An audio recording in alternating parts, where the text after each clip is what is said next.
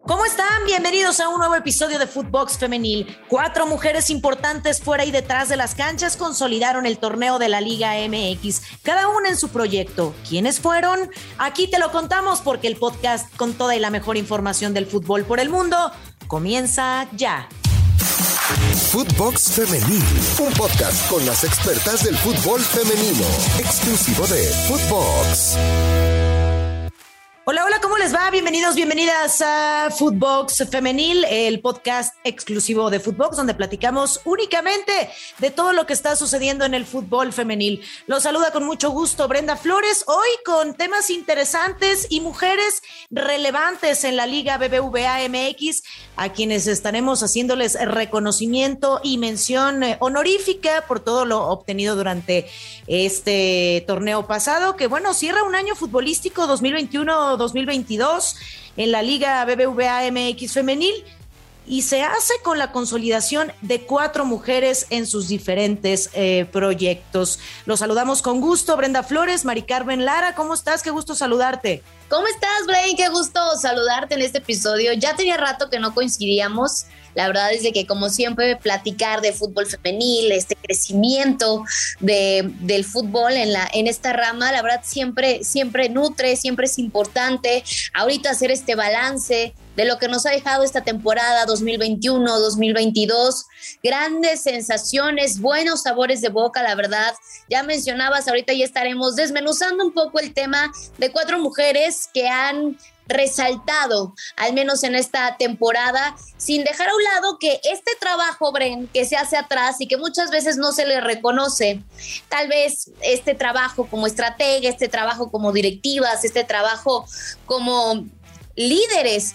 Es el reflejo de ver que es una liga, Bren. No me vas a dejar mentir, creo que tú en específicamente que sigues tanto el tema de Chivas femenil y que, bueno, actuales campeonas, campeonas de liga, campeonas de campeones, o sea, de verdad ha sido este, pues este trabajo diario para que se vea reflejado en estas jugadoras. Sí, totalmente de acuerdo, coincido contigo. Y el tema de las chivas, ¿no? Que podemos, eh, pues, ver los títulos, vemos eh, eh, pasmado esta situación de, de que ganan el campeonato, que ganan el campeón de campeonas y muchas veces no analizamos qué hay detrás el tema de las directoras técnicas, de los dueños, de los preparadores físicos, los auxiliares, todo esto que hay detrás, creo que es muchísimo trabajo, es muy importante eh, mencionarlo. Y tal es el caso de estas cuatro mujeres que vamos a platicar hoy, que han hecho una labor importantísima en este torneo. El caso de Eva Espejo, que sí llega a, conseguir el título el torneo pasado con Rayadas de Monterrey. Eh, la entrenadora se convirtió en la primera mujer en conseguir un título en la Liga MX en el torneo Grita México Apertura 2021. Lleva la gloria a sus pupilas que derrotaron en penales a Tigres, uno de los equipos más ganadores de, de esta liga. En este torneo eh, se queda corta al enfrentar a, Pachuca, que a la postre, bueno, Pachuca estaría instalada en la gran final y cayendo frente al rebaño sagrado. Pero una mujer que ha marcado historia, que estuvo, que estuvo en la Copa MX eh, femenil en el 2017 consiguiéndola con Pachuca y ahora trascendiendo, por supuesto, en eh, el equipo de Rayadas. Pero, ¿sabes qué pasa, Bren? La verdad es que creo que incluso sonábamos hasta repetitivos este tema de la hegemonía de Tigres y de Rayadas y pareciera que ya era una constante ver finales regias, esa era una realidad. El tema de que lleguen equipos a romper esto habla de que comienza a crecer esta competitividad dentro de la liga femenil en nuestro país. El tema de Chivas, que sabemos que es un gran referente y que es uno de los equipos más completos y que le termina por competir porque también tiene seleccionadas nacionales, ¿no?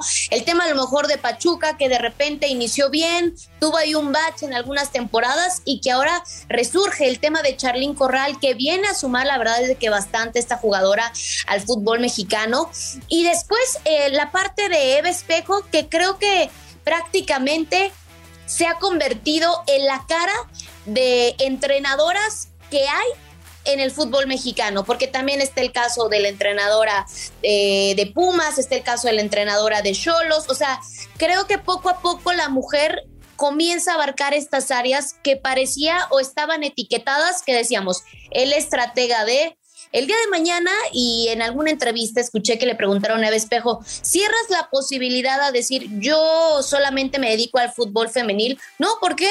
Porque el día de mañana seguramente podremos ver a una estratega dirigiendo también un equipo varonil y esto habla de que rompes este paradigma, habla de que Eva Espejo Claro, para que algo te funcione, creo que todo tiene que estar bien alineado. Y lo vimos con Chivas. Tiene que estar alineado a la directiva, tiene que estar alineado cuerpo técnico y tiene que estar alineado jugadoras. Eso mm, creo que no es un secreto y todo el mundo lo conoce. En el caso de Espejo, creo que estaba muy bien respaldada una directiva como Monterrey, que siempre busca el protagonismo, y también por las jugadoras que tiene de grandísima calidad. Entonces, creo que lo de Espejo es algo destacable, claro que va a quedar para la historia. Totalmente de acuerdo. Eva Espejo, una gran estratega que, bueno, se le complica cuando se enfrenta a Chivas, pierde esta final en el 2017 eh, al mando de Pachuca ante Chivas y ahora campeón de campeonas eh, con rayadas, también eh, en manos del rebaño sagrado. Y bueno, vamos a escuchar justamente a Eva Espejo, estratega de rayadas, hablando referente a esta satisfacción porque se vuelven a romper mitos acerca de las mujeres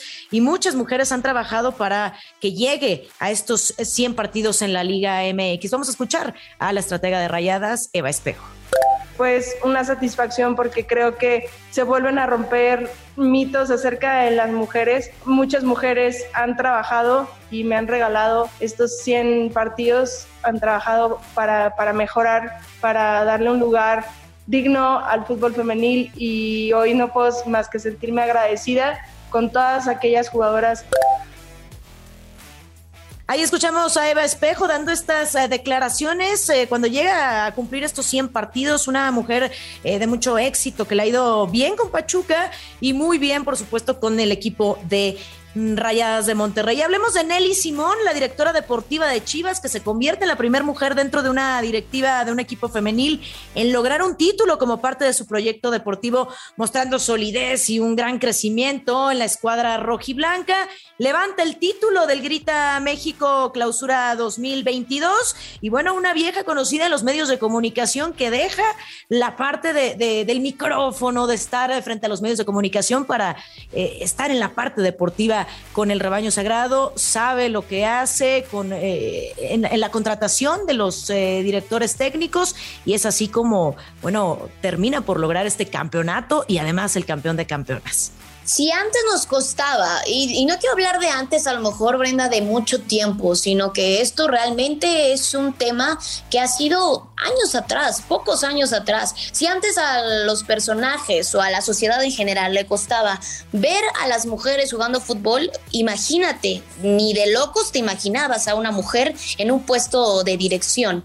O sea, no existía, no había, no te imaginabas cómo una mujer podría ser un referente, podría ser líder, cómo si iba a manejar dentro de esta industria, que quieras o no, poco a poco personajes como el tema de Nelly Simón, que vienes de algo que claro que se ha preparado muchísimo, pero vienes de los medios de comunicación, todavía te tocaba remar contra corriente porque decían, a ver, tú no llevas tiempo dedicándote a, esto, has estudiado, claro que has estudiado, pero no es lo mismo estudiar a estar en el día a día y compartir y ver cuáles son las problemáticas principales dentro de un club para poder llegar a los objetivos que es el título. Un equipo a lo mejor hablando...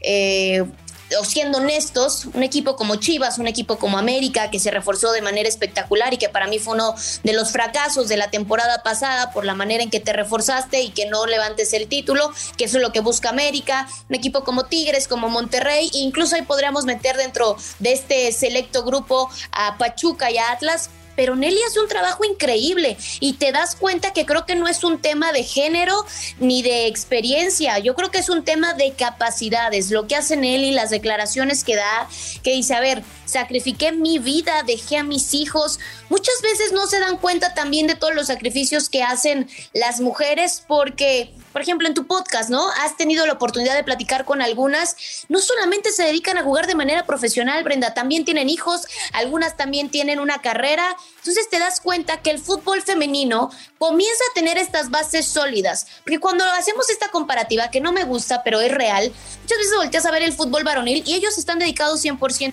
En este caso hay muchas que ganan poco, es una realidad, no gana ni cerca de lo que gana un jugador de primera división y aún así tienen tiempo para jugar, para los partidos, para su familia, si es que tienen hijos, para una carrera Realmente creo que lo que están haciendo ahorita estas mujeres es algo plausible y es algo que en unos años, sí, seguro ya lo vemos ahora, ¿no? O sea, ya lo vemos, la gente ya comienza a voltear más a ver el fútbol femenil. Es por eso que también nosotros estamos aquí. Creo que parte de que los medios de comunicación hablen del fútbol femenil, se reconozca el trabajo es importante, pero lo que ha hecho Nelly Simón creo que es algo muy destacable. Dejar tu familia es como si de, de repente te dicen, oye, nosotros que estamos en los medios de comunicación, tú que ya llevas tantos años, te dicen, ¿sabes qué? Tu vida va a dar un giro, te vas a ir de la Ciudad de México y te arriesgas y vas por el sueño y te das cuenta que existe la capacidad y el talento para hacer lo que hizo Nelly Simón, ¿no? Levantar un título en, en tan pocos meses. Y referente a este tema que comentas, vamos a escuchar a Nelly Simón, directora deportiva de Chivas, donde habla específicamente de que está muy feliz después de dejar a su familia, a sus hijos. Bueno, pues todo tiene, eh, todo tiene sus, objetivos y llegan los buenos frutos. Habla referente a cómo creció como persona, como mujer y este tema de los sacrificios que valen la pena. Escuchamos. Haber dejado a mis hijos en México, extrañarlos todos los días, haber dejado mi trabajo de 20 años, haber dejado toda mi familia, mis amigos y emprender un sueño que me ha costado mucho trabajo, pero he trabajado todos los días con el corazón, con el alma, con el compromiso y la responsabilidad. Me he sentado a reflexionar, volteo hacia atrás y todo, lo bueno, lo malo, las caídas, los aciertos. He crecido como persona, he crecido como mujer, he crecido y estoy feliz de estar aquí. Ahí escuchamos a Nelly Simón, directora deportiva de Chivas, hablando referente a este tema tan importante como es los sacrificios. Y hay otra mujer también que destaca en esta lista, ya es Ana Lorena Galindo, la entrenadora de América Sub-17, que se convirtió en la primera entrenadora en coronarse en esta categoría, en ser la primera directora técnica de este equipo, en conseguir el objetivo, ganar una final para así poner su nombre en la historia no solo del Club América, sino también de la Liga Femenil. Ya lo decías, Mari Carmen, eh, el tema de los refuerzos con las Águilas del América que quedaron a deber por el nombre de las jugadoras que, que incluyeron a, su lista. Y, hablando de, Ana Galindo, hace las cosas de muy buena forma con la selección sub-17, eh, con el equipo de las Águilas del América, poniendo muy en alto el nombre de la institución. A ver, parte de, del, estratega, Brenda, y creo que siempre lo hemos platicado y se pone en la mesa de debate, es saber resolver si no te van a llegar refuerzos con lo que tienes. Con lo que tienes hay que sacar los mejores resultados, o sea, porque si vienes de repente y dices, bueno, mi plantilla está muy limitada o tal vez yo no tengo, pues eso termina siendo excusa y pretexto. Al estratega se le trae porque se supone que tiene liderazgo, porque sabe resolver, porque seguramente va a hacer las cosas de buena manera en la parte de sub-17, aunque casi no se habla, vienen jugadoras importantes y que seguramente de repente se nos olvidan estos procesos. De repente ya llegamos y estamos viendo en una selección mayor a, una Katy Martínez, a una Stephanie, a una Licha Cervantes, pero para que ellas llegaran tuvieron que pasar por todo ese proceso. Enfocarse en estos proyectos donde inician a a dar estos destellos de lo que están hechas estas jugadoras y que alguien tenga la visión, en el caso de Lorena Galindo, para darte cuenta qué jugadora sí, sí le ves un proyecto a mediano o largo plazo, quién podría ser un referente, creo que eso es algo importante y habla también de ese olfato que tiene el estratega para pues para hacer bien las cosas. Lo que te digo, de repente a veces se nos olvida por primera vez, bueno, pues ella levanta este título en esta categoría y la verdad es que creo que es un resultado en el cual te das cuenta que de repente no se habla tanto de estas mujeres, pero cuando volteas a ver el día de mañana dos, tres, cuatro de esas jugadoras van a ser referentes en una selección mayor, van a ser alguien importante y creo que sí es algo a destacar dentro de la Liga Mexicana, ¿no? Femenil, que comienzas a trabajar ya con estas categorías para que el día de mañana, ya en tu liga, sea una liga mucho más competitiva. Ahí está, ahí está. Eh, vamos a escuchar a Lorena Galindo hablando referente, Mari Carmen, a la apertura, a las diferentes cosas que no se estaban acostumbrados, que no estaban acostumbrados a que hubiera mamás en una liga o cambios hormonales. Hace referencia a este tema que es muy importante en las mujeres. Vamos a escuchar Soy mamá, tengo un bebé de casi dos años. Ha sido complicado, pero creo que fue mi mayor motivación. Justo es eso, el apoyo, la apertura a diferentes cosas a las que no estamos acostumbrados, porque, porque todo crecimiento y todo cambio representa un cambio un desnivel, algo a lo que estábamos acostumbrados. No estábamos acostumbrados a que hubiera este, mamás en una liga, a que todos los problemas que tenemos, bueno, las situaciones por las que pasamos las mujeres, que a veces estamos de buenas, de malas, que todos los sentimientos, las hormonas y esa apertura que existe, la verdad es que a ti como mujer te da toda la tranquilidad y la paz del mundo de seguir luchando por lo que quieres porque sabes que vas a tener el apoyo de. Entonces, la verdad es que sí, tanto la liga como el club creo que han apoyado muchísimo eso y eso va a dar muchísima apertura al crecimiento.